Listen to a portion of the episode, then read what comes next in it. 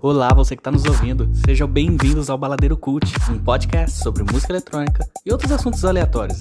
Se você curte esse tipo de assunto, você está no lugar certo. Segue a gente aí, chega mais.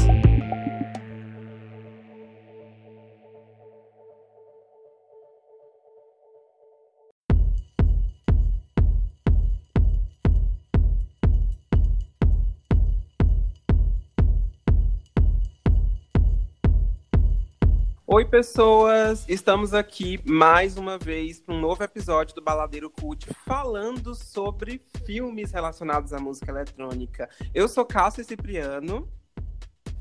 E eu sou Alisson Soares. Hoje a gente está de volta com a Mai e a gente vai falar novamente sobre mais um filme de música eletrônica. Cheguei aí, Mai. Oi, gente, voltei novamente. Muito obrigada pelo convite.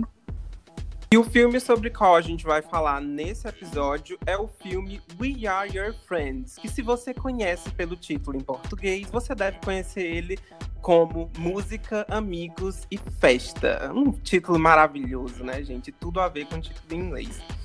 E esse filme, ele é um filme super comercial, é um filme bem mainstream. Ele tem o Zac Efron como protagonista. A, a pegada mainstream, ela já começa daí, né? Mas é, em uma época que o Zack ele já estava com a imagem bem desvinculada de High School Musical, uma vez que esse filme ele foi lançado em 2015, há exatos 10 anos após High School Musical, e num momento em que o Zack estava super em alta nas comédias adultas, né? E eu também lembro que na época da divulgação desse filme, é, antes de ele entrar em cartaz nos cinemas, ele teve uma divulgação pesadíssima, sabe? Ele foi um filme projetado, eu não diria que ele foi projetado para ser um blockbuster, mas ele foi projetado para o público mainstream e a gente vê muitos elementos disso na escolha de alguns atores para esse filme. Nesse filme ele tem Wes Bentley, que faz o DJ James Reed, que é um DJ que apadrinha o personagem principal do Zac Efron. Ele atuou em filmes como Beleza Americana, que é um filme vencedor vencedor de Oscar lá dos anos 90, do final da década de 90. Ele também atuou em O Motoqueiro Fantasma. Esse filme também tem Shiló Fernandes, que é amigo, o amigo traficante do Cole na história. E ele é um ator que fez, ele ficou muito famoso por A Garota da Capa Vermelha. Esse filme também tem o John, eu não vou conseguir falar esse sobrenome direito, John Bernthal, eu acho que é isso é, que faz o cara da imobiliária no filme. Ele também estava super em alta nessa época por conta de séries em que ele atuou, The Walking Dead Demolidor. Então esse filme ele foi projetado para ter um para ser um filme é, para ter um alcance, né, para ter um destaque. E eu lembro que teve uma divulgação pesadíssima de Foco, pessoa. Foco. tá, vamos lá. Eu até me perdi aqui, gente. Como que vocês conheceram esse filme, pessoal? Apareceu na Netflix. Tem ele na Netflix? Sim. Inclusive eu assisti lá. Eu baixei é. legalmente.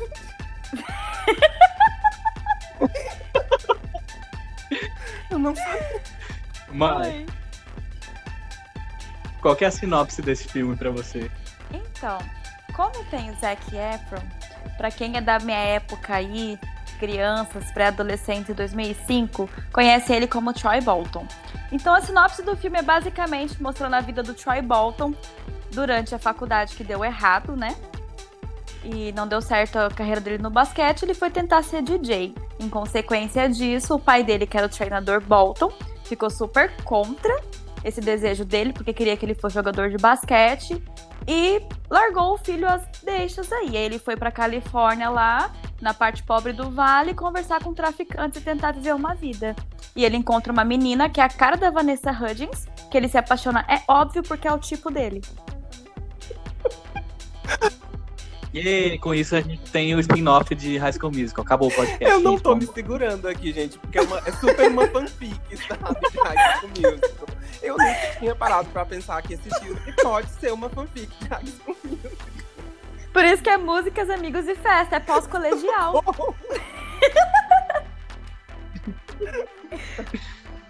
Não, gente, agora sério. É, a indicação desse filme vem muito porque do meu lado, pelo menos, vem muito porque eu me identifiquei muito com o que estava acontecendo na trama. É, o Cole, que é o papel do Zack, ele é um jovem DJ de 20 e poucos anos e ele tenta ser um grande produtor é, musical. O sonho dele é ser um grande DJ.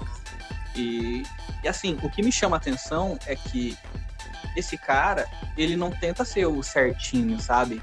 Geralmente esses filmes ele é, ele é o santo do paoco e todo mundo é o babacão e que leva ele para um mau caminho. Eu achei assim bem diferente nesse aspecto, porque por mais que ele tenha os princípios dele, que beleza, ele não quer roubar ninguém, ele não quer ferrar com a vida de ninguém, mas ele também é meio babaquinha. Ele tem um ego acima de, de, de tudo. Tipo, tanto que tem uma parte assim que é, ele cita que basta ser um DJ famoso, basta você ter uma música para que estoure. O sonho dele é ser o novo Martin Garrix. É, mas não é bem assim. E, e, ele tem um ego tão grande que ele acha que só ele fazendo aquela música lá, ele vai estourar e foda-se, ele já vai ser o, o, fodão. E ele não é um cara muito legal, assim, se você parar pra pensar. Ele faz coisa errada, ele pega a namorada dos outros e ele não tá nem aí. E nesse aspecto. Então eu achei isso legal. Porque ele não é sempre aquele cara bonzinho, ele também comete erros, como qualquer pessoa normal na vida. O que me chama mais atenção nesse filme é que a história central dele é sobre música eletrônica. Então, ele não é um filme que a música eletrônica tá ali na trilha sonora inserida ou ele só orbita por ali. A história central do filme é sobre a música eletrônica. Então, por mais que ele tenha alguns detalhes sobre drogas e sobre isso e aquilo, o foco central é o cara quer virar um DJ famoso e ele quer aprender a produzir a música. O que me chamou muita atenção também é que temos alguns DJs é, que participam da, do elenco, como o Alessio, o Nick Ribeiro uhum. e o Tylon Francis, é assim que fala. Isso eu achei muito massa, porque tipo, eles estão inseridos ali, mas eles não são os DJs, eles só estão ali no meio da trama fazendo uma pontinha. Nossa, mas isso é massa. é muito legal, porque assim, quem conhece o trabalho desses DJs e eu acredito que muitas pessoas que procuraram esse filme para assistir são pessoas que são apaixonadas por música eletrônica e já entendem desse universo. Nossa, vibram quando veem essas pessoas, né, esses DJs famosos no filme, fazendo uma pontinha, uma coisinha bem pequenininha, né? Porque o Ale... a cena do Alessa é muito engraçada, né? Que é o Cole entregando o equipamento para ele. Cuida para mim. É. Tipo, vou no banheiro. Cássio, o que, que você gostou desse filme também? Como você encontrou ele? Uma das ele? coisas que eu mais gostei foi o que você falou. Ele é um filme sobre música eletrônica, né? Então, o que mais me chama a atenção nesse filme é... Não, não diria que o que mais me chama a atenção, mas uma das coisas que me chama a atenção é o compromisso que ele tem em explicar o que é música eletrônica. Tanto que ele tem umas cenas que são bem didáticas, né? Para quem não entende de música eletrônica. Então, eu até diria que esse filme ele serve como um bom ponto de partida para quem quer conhecer mais sobre música eletrônica, ou para uma pessoa que não sabe o que é música eletrônica, não está familiarizada com esse universo, para ela conhecer alguns termos, né, algumas vertentes, enfim, algumas coisas a respeito de música eletrônica. Uma das minhas cenas preferidas desse filme é, é quando Cole ele vai tocar pela primeira vez numa balada arranjada pelo James, que é um DJ que apadrinha ele. E nessa cena ele tem um monólogo que enquanto ele tá tocando, ele tá olhando, observando as pessoas, o público na festa, e ele explica o que é BPM de vários estilos de música diferentes, né? E BPM, para quem não sabe, é batida por minuto. E nessa explicação, ele faz uma metáfora muito legal com as batidas do coração do ser humano e como essa batida da música, dependendo do BPM que ela tiver, como ela pode se conectar com o corpo em movimento. Eu achei isso, ao mesmo tempo que eu achei muito didático, eu achei super poético e eu não esperava ver algo assim em um filme sobre música eletrônica, porque não é algo que a gente costuma ver, né, nos filmes sobre música eletrônica, assim, a, a, é, a coisa ser abordada dessa forma. É, é massa isso, porque quando eu assisti, isso me chamou muita atenção, porque eu não fazia ideia do que era BPM. Tipo assim, eu sabia que era batidas por minuto, mas eu não fazia ideia para que serve essa porra. Por que que. Nunca entendi. Tipo assim, eu sabia que uma música era mais rápida que a outra, mas tinha umas que eram muito parecidas, e eu não fazia ideia do que, que era. E o jeito que ele explicou ali foi Falei, caraca, tipo, sabe aquele meme de explodindo a cabeça? Era isso. Isso é muito legal também, porque ele não fala de música eletrônica do ponto de vista das pessoas, só das pessoas que curtem a música eletrônica. Ele também fala do ponto de vista de quem produz música eletrônica, né? Então isso é muito legal também, a gente vê essas duas visões sendo abordadas na história. É, o que eu acho legal também é que eles falam de um jeito leigo, entre várias aspas, assim, que, tipo, é muito fácil você ser um DJ e chegar e falar, ah, é, coloca o bass ali, treble, ah, tem que ter 140 e poucas BPMs por segundo, e, e foda-se, tipo. E você fica, é, eles não jogam os termos aleatoriamente, né? Eles fazem questão de explicar e contextualizar aquilo para quem tá assistindo, para entender por que, que aquilo tá inserido na história. É, porque até então eu só ouvia música eletrônica, não fazia ideia de, do que era e para que, que servia. Então quando eu assisti, meio que deu uma mudada, assim, juntando tudo que eu já tinha aprendido.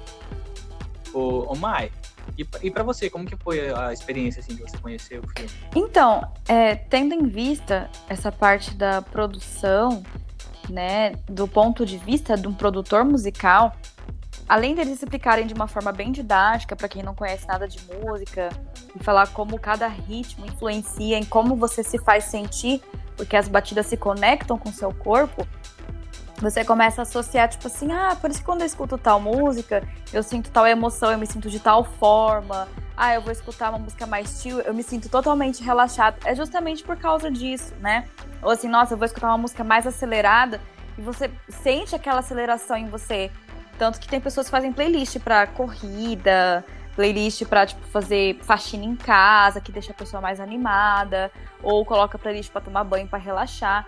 Então assim, como a música ela se conecta com o nosso corpo.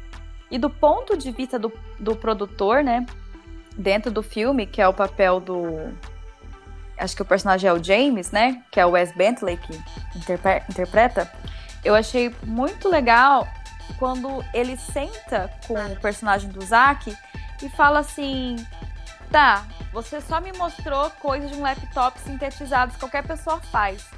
Eu quero saber o que, que você tem de diferente, já que você disse que você é tão bom e que você precisa de uma track só pra você estourar. E ali ele dá uma aula que assim, ser DJ não é só misturar sons e organizar batidas e fazer mashups num, num laptop. Não é só isso. Ele começa a falar, você precisa de sons orgânicos.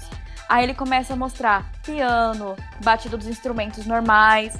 Eu acho até muito legal que depois o Zack tem essa sacada de começar a ouvir o som, aos sons ao redor dele, assim, da natureza, é, sons de catavento, sons de helicóptero, essas coisas todas orgânicas, palmas, conversas entre pessoas, entre os amigos dele sons assim naturais do nosso dia a dia e ele pegar aquilo e transformar em uma batida de música. Porque a música realmente ela só faz um sucesso, ela só traz alguma coisa assim, porque as pessoas, os consumidores, os ouvintes se identificam com aquilo. Então, quando você traz uma identidade, essa coisa orgânica que ele aborda no filme todo, você se conecta. Eu acho que é aí que vem o sucesso. Porque você só sentar e colocar batidas aleatórias num laptop, ele praticamente diz: qualquer pessoa faz isso. Agora, você criar uma identidade, uma coisa que as pessoas se conectam com você, é totalmente diferente.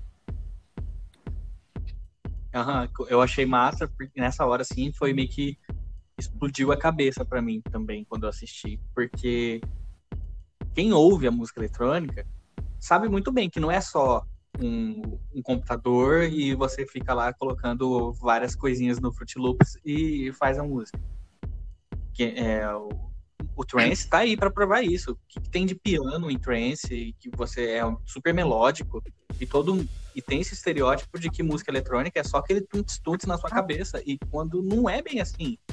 A, a música eletrônica ela tem diversas formas. Tem música eletrônica que você nem sabe que é, que ela é super calminha. O que eu gosto dessas vibes de músicas e dessa parte dos instrumentos, de você usar mais essas coisas orgânicas e sair um pouco de tudo que é feito somente por aparelhos eletrônicos, é justamente a gente tem muitos remixes de músicas brasileiras que é só um violão, é uma vibe totalmente calma e eles colocam uma remixagem em cima daquilo e colocam uma batida um pouco mais intensa. É muito gostoso de ouvir, porque tem a letra, tem os instrumentos e tem a batida do eletrônico. Então eu acho sensacional. Quando ele falava sobre essa parte, eu super identificava essas músicas que a gente costuma escutar aqui no Brasil que tem. Para mim, né, eu captei essa mensagem como a maior contribuição desse filme porque ele mostra um lado da produção da produção musical de música eletrônica, mas a principal mensagem que ele passou para mim é que o valor das coisas está naquilo que é orgânico, né? Ele me passa uma mensagem, essa mensagem, quando ele fala de música eletrônica, porque o filme basicamente é a jornada de um DJ iniciante que tem potencial, mas que ainda não produz coisas com um diferencial que vai fazer ele se destacar, né? E, a part... e o, ma... o massa é como o filme mostra ele descobrindo isso a partir das experiências que ele vivencia ao longo da história. Ele vai percebendo o valor das coisas verdadeiras na vida dele, né? Por exemplo, a relação dele com os amigos quando eles enfrentam dificuldades e uma tragédia que abala muito eles. No trabalho dele, na imobiliária, ele percebe o valor da empatia, da honestidade e da integridade quando ele começa a entender que ele trabalha com pessoas na imobiliária que fazem um trabalho sujo para tirar proveito de outras pessoas em condição financeira vulnerável, né? O sentimento que ele nutre pela Sophie, que é o par romântico dele no filme, também é algo que ele aos poucos vai entendendo que é verdadeiro e a partir de todas essas coisas ele passa a entender que o que ele precisa incorporar nas músicas dele dele são elementos orgânicos, né, para tornar aquilo mais atrativo e ter um diferencial. Eu acho isso muito legal porque ajuda a gente a romper com a ideia de que música eletrônica é só batida.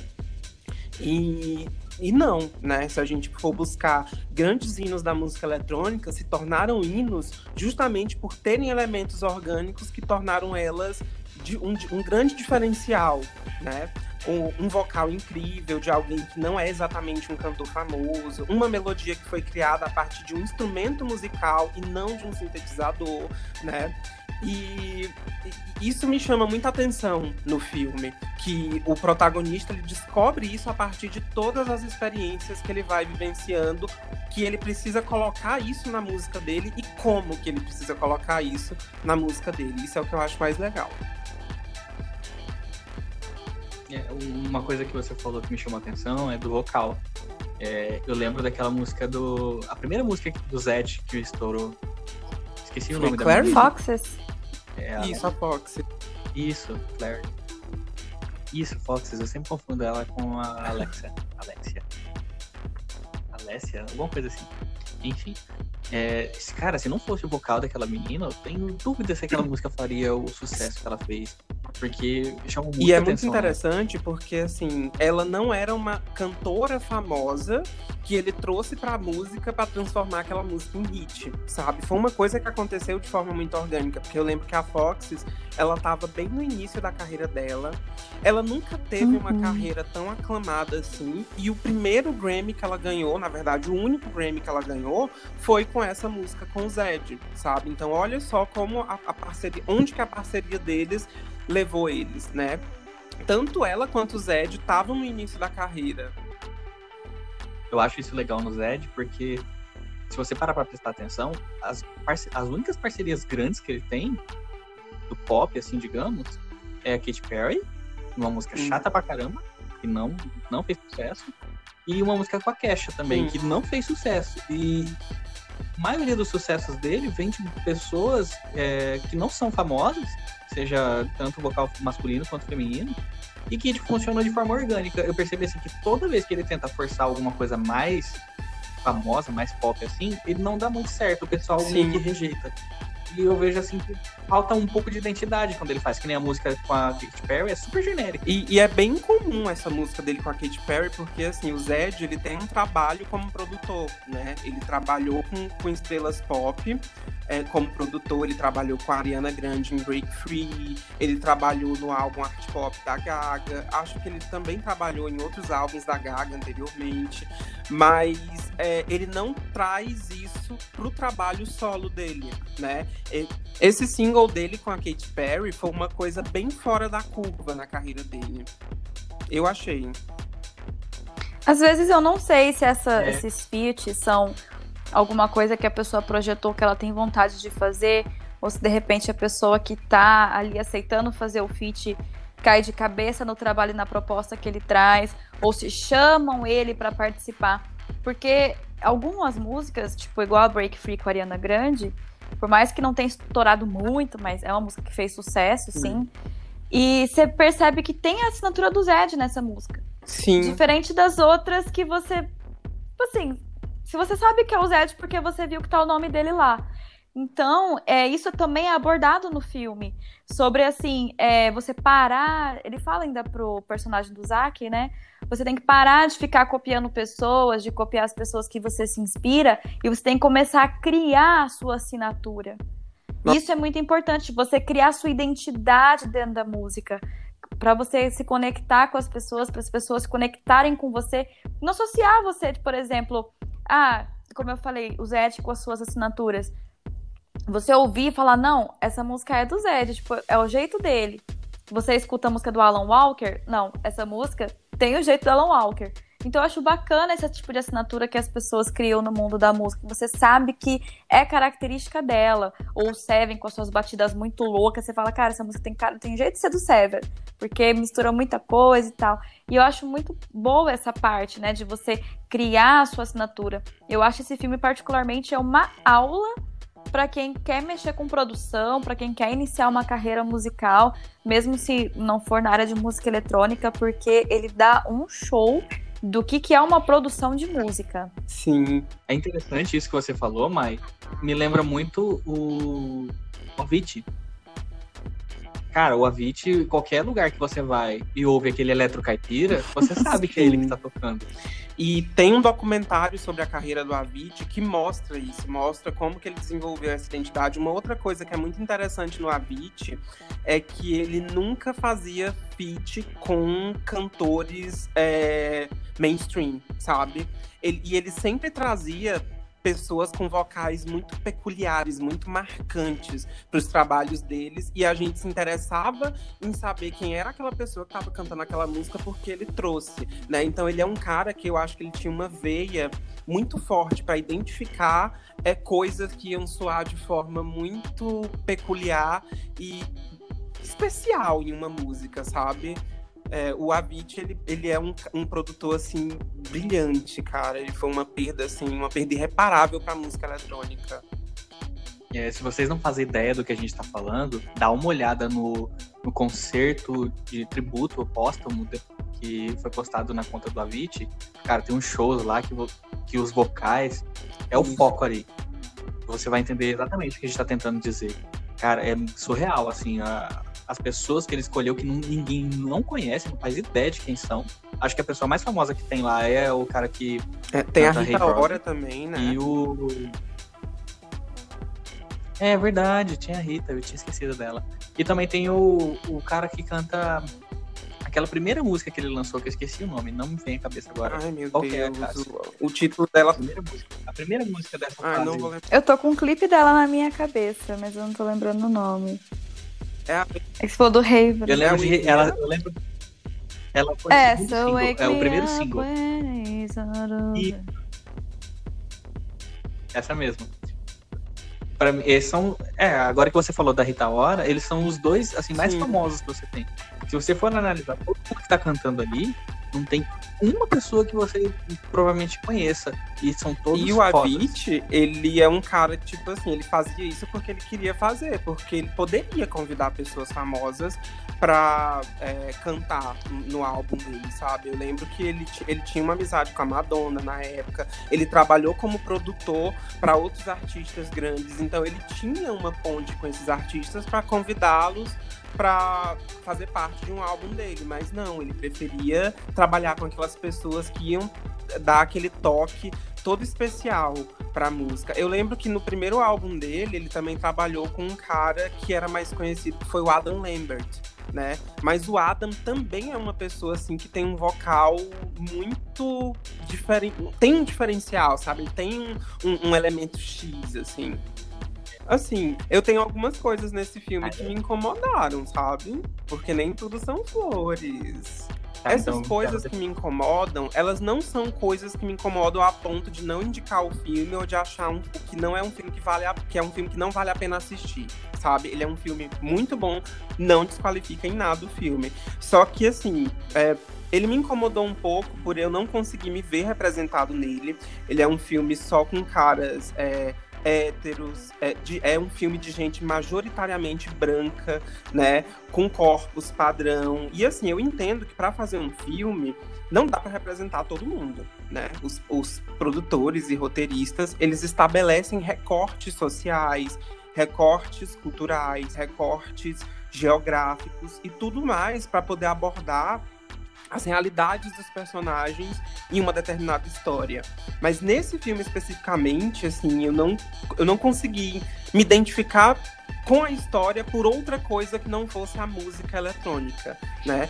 E, a- e isso me incomodou muito, porque na vida real a gente sabe que no universo da música eletrônica existe uma diversidade e que, inclusive, a comunidade LGBT tem uma presença muito forte no mundo das baladas e no mundo da música eletrônica. Então, esse ponto do filme, é, a gente essa questão que você falou dos recortes, né, culturais e sociais. É, no início do filme, ele até menciona, né, que eles estão na parte pobre de Hollywood. São as pessoas do Vale.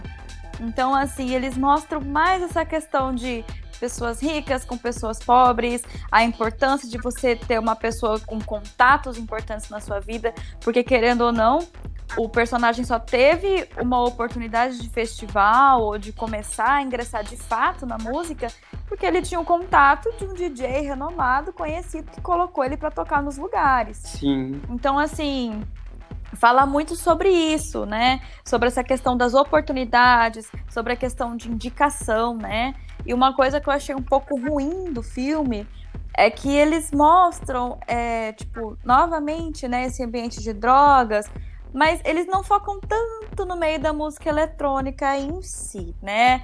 Eles falam mais, tipo assim, da, aí que me incomodou mais ainda é que era muitas drogas no ambiente onde as pessoas são mais pobres.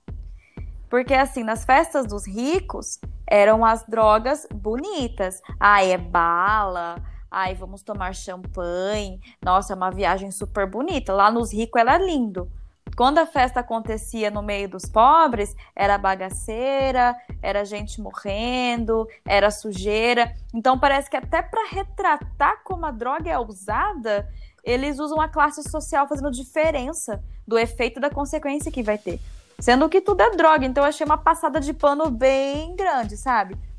É. Sem contar que o personagem que faz o produtor musical, ele tem um sério problema de alcoolismo. Ele nem tem tanto problema assim com drogas e tal. Ele usa, mas não tem overdose nem nada. Mas ele vive bêbado. É um cara assim que tá no fim de carreira dele quase porque tá acabando com a vida dele da música por causa de álcool. E eles acham que ele dá uma passada de pano muito grande nisso. E Eles ilustram muito a, a ideia dele, mesmo ele sendo alcoólatra e tá se tornando um fracassado. Mas, ai, vamos passar pano porque ele tem uma casa linda, uma namorada maravilhosa, ele tem um carrão do ano. Então, assim, eu achei que esses pontos do filme me incomodaram. E te- teve uma coisa, teve um momento que eu quase achei que eles iriam se aprofundar nessa questão do, do alcoolismo do James Reed, que é o DJ famoso. E o James fala uma coisa que é tipo assim: você não sabe como eu cheguei até aqui, você não sabe o, tudo que eu tive que passar para estar onde eu estou. Nesse momento, eu quase achei que eles iam se aprofundar mais nesses problemas que eles mostram, assim. Não é uma coisa que, não, que eles não chegam a, a, a dar um destaque para isso no filme. Eles dão um destaque para esses problemas e como que isso afeta a vida do, do James e o relacionamento dele com a namorada, né? Mas eles não aprofundam numa questão que eu acho que tornaria o filme tão mais rico, sabe? Tem, antes de, de falar, na minha opinião, na parte de que me deixou um pouco desapontado, um ponto que eu achei legal, que eles que eu deveria ter falado lá no começo e esqueci, é que eu achei legal que, de forma bem superficial, eles citam que cada um ali quer. Isso eu achei um ponto mais ou menos parecido com o XOXO. Um quer ser ator, o outro quer só virar vagabundo e ficar por ali sendo promoter, o outro quer ser DJ, e o outro quer mudar de vida. Então, isso eu achei legal, porque, tipo assim, não são aqueles personagens que só estão ali pra ser amiguinhos e eles não têm vida, sabe? Sim. Isso eu achei muito legal. Por mais que eu acho. Aí que eu acho que o, meu problema encaixa com o de vocês.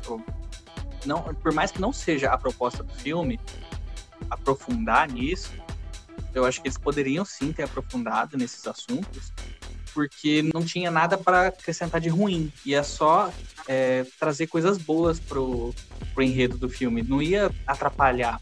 Por mais que eles teriam que cumprir uma duração já prevista, eu acho que dava para encaixar mais algumas coisas assim. Eu acho que principalmente na parte do cara alcoólatra.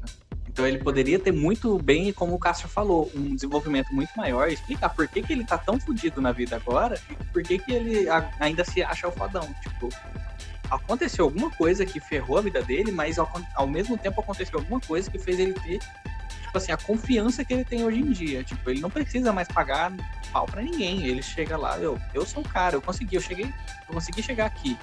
Mas ao mesmo tempo, você vê que tem uns lados ali que não foi explorado, sabe? Então isso também me Mas tem uma questão assim, eu parei para pensar nisso agora.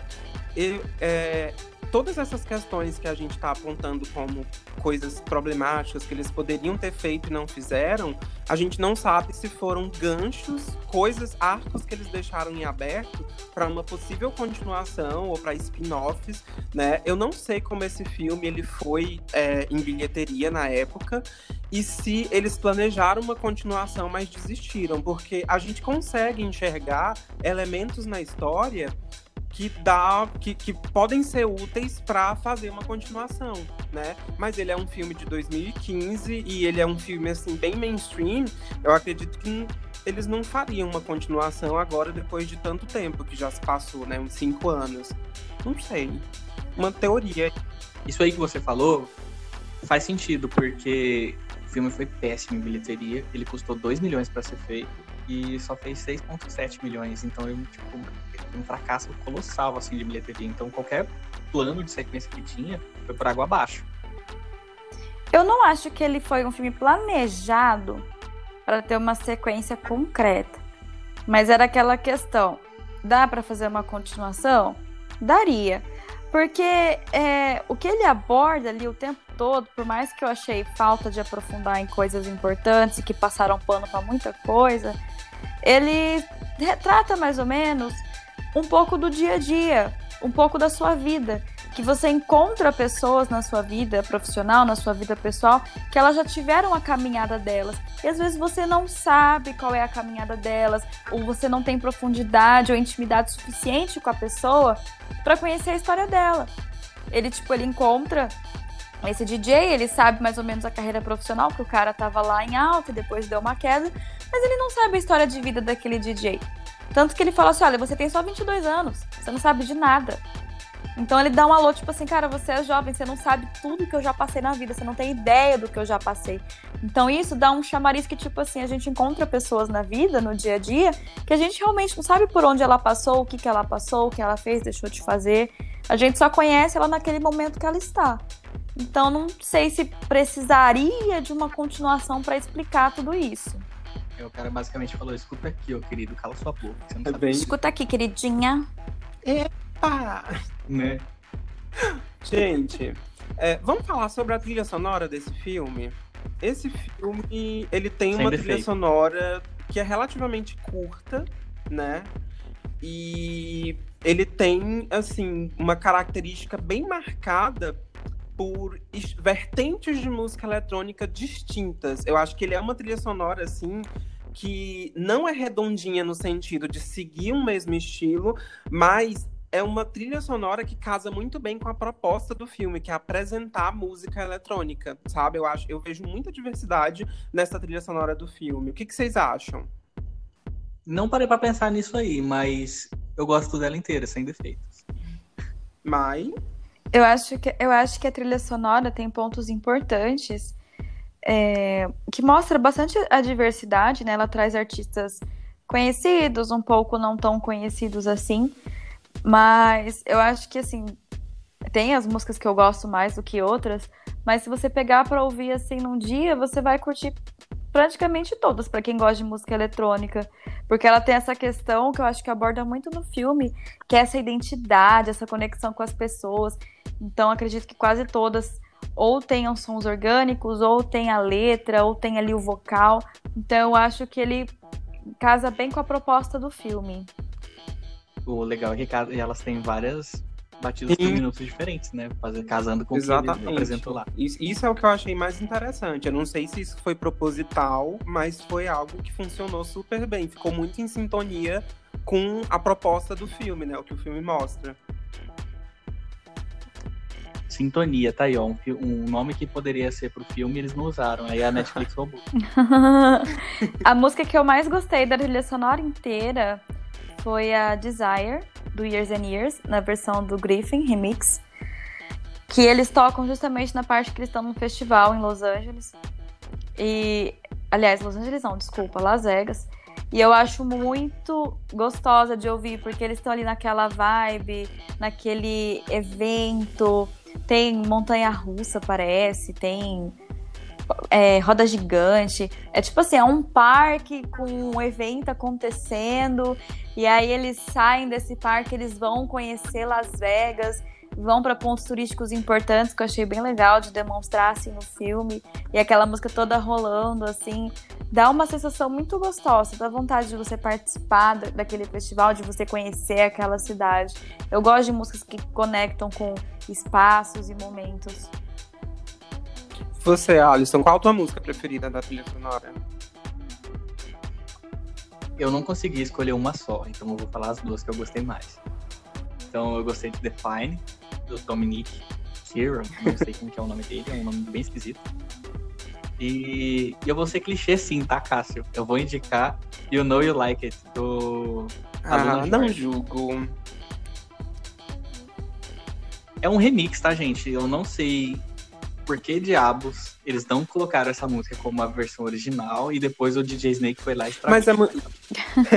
Mas isso é muito legal, porque assim, o remix do DJ Snake, eu não sei se o remix do DJ Snake já tinha saído em 2015, mas se ele já tiver saído, já tivesse saído, eles não colocaram o remix mais famoso, né? Eles ainda ficaram com a proposta de colocar um remix mais underground, mas que soa mais legal saiu depois, na verdade. Primeiro a música saiu como só do da dupla, né, do duo Aluna George, George. E depois saiu o, o remix daquela, daquela versão. Aliás, eu acho que saiu vários remixes daquela versão. E depois veio um, na verdade não foi nenhum remix, foi um relançamento pelo DJ Snake. Tipo assim, ele é tipo a Netflix com os originais deles. Eles pegam séries de outros lugares, compram e falam que é deles. Surfando no sucesso de Aluna George, né? Acho que na verdade é. foi o contrário, mas tá bom. Olha, é, a minha indicação na trilha sonora desse filme vai ser a música We Are Your Friends, que é título do filme, a música que dá título ao filme. E tem um fato muito curioso sobre essa música. Quando eu assisti pela primeira vez o filme, eu achava que essa música havia sido feita especialmente para trilha sonora. Eu até achei isso bem legal, né? Nossa, eles tiveram a sacada de encomendar uma música especialmente para o filme. Mas é, a, com a gente conversando e através de pesquisas para poder falar sobre esse filme aqui no episódio, a gente acabou descobrindo que essa música é uma música antiga. Ela foi lançada em 2002, né, pelo duo francês Justice. E na verdade o filme se chama We Are Your Friends por conta dessa música. E ela é uma música que toca já lá no início do filme, sabe? No comecinho ela já começa a tocar. E eu achei isso muito legal, sabe? Porque mostra que a, mostra mais ainda a essência do filme, né? O nome do filme é uma música eletrônica e isso é uma coisa que ficava todo tempo na minha, todo tempo na minha cabeça. É, por que, que esse filme se chama We Are Your Friends? Sabe? O filme em nenhum momento ele explica isso de forma explícita, mas é, nem sei se ele tem assim é, é, contexto para fazer a gente pensar por que, que o filme é assim, por, que o nome do filme é esse, porque é um nome bem despretensioso. Mas eu fiquei teorizando a respeito disso. Por que, que ele se chama We Are Your Friends? E por que, que escolheram um nome tão ruim para esse filme em português? Ficava pensando sobre isso, sim, não me julguem. Aliás... É porque é um spin-off de High School Musical. Sim, não, Aí a, eles colocaram músicas, amigos e festas teo- pós High School Musical. a sua teoria é a melhor, Mari. Inclusive, a Ô, teoria Cássio, que eu vou abro- Era uma abraçar disputa. pra- daqui pra frente, sabe?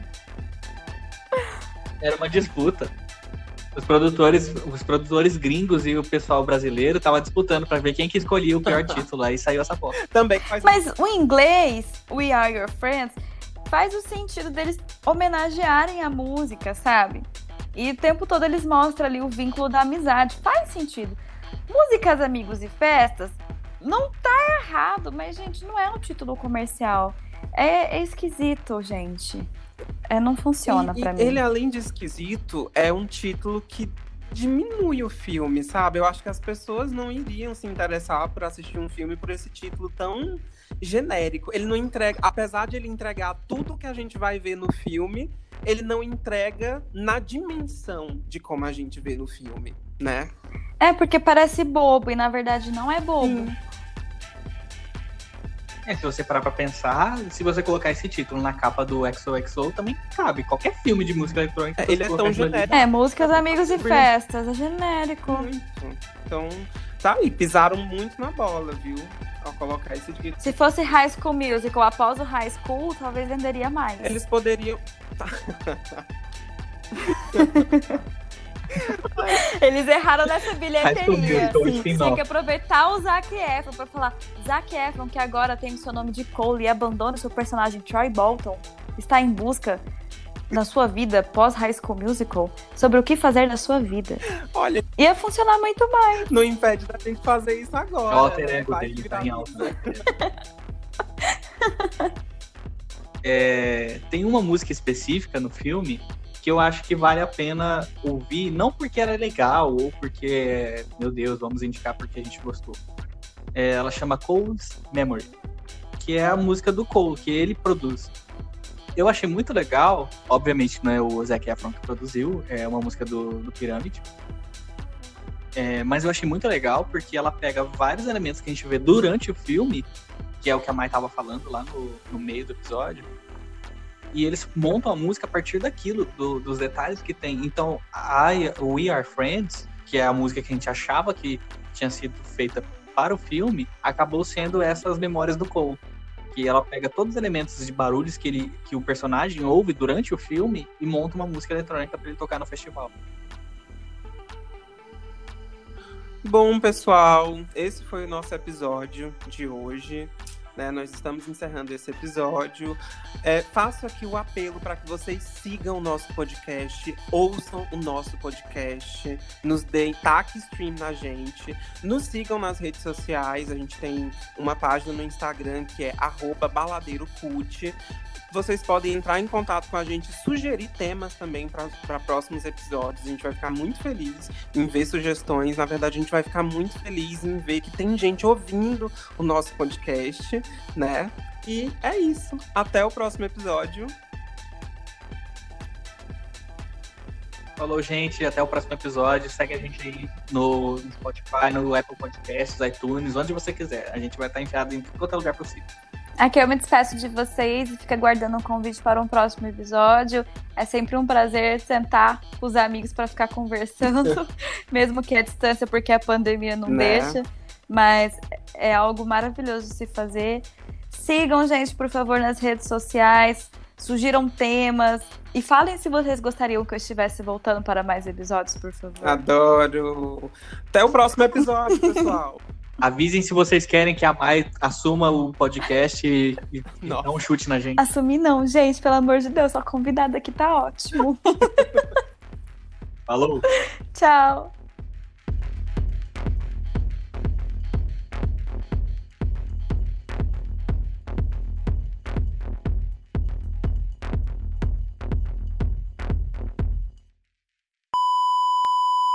Começa agora a versão Chernobyl do podcast. Do, com. Nossa, velho. Gente, eu acho que ficou bem bosta, viu? Meu Deus, eu falei. ficou muito jardim de infância. Sabe? Mas, Mas eu é acho que você foi metal- espontâneo, tipo, parece que você tá feliz com a minha presença. Eu Pensa em falar, ela voltou aqui de novo. Ah, Mike, saco, porra do caralho. Entendeu? A gente Você não consegue fazer essa merda sozinho, então a Mai tá aqui. Vocês vão ter que É, ouvir se a voz mim- irritante mais um pouco, porra. Voltei. Estava dando aulas de marcas de arroz pro meu irmão. Meu Deus. Fala, sua puta. Fala, sua puta! Se fosse por mim, eu já falaria. Chega mais aí, sua puta, se apresenta. Então, faz isso, Alisson. Era isso que eu ia sugerir. Eu vou Chega aí, introduzir. não, não chama. É doido. Foi isso, não. Mas assim, Não, é isso mesmo! Ai, Deus! tudo pela audiência. É 20 Ah. reais a chupetinha. No, sorry.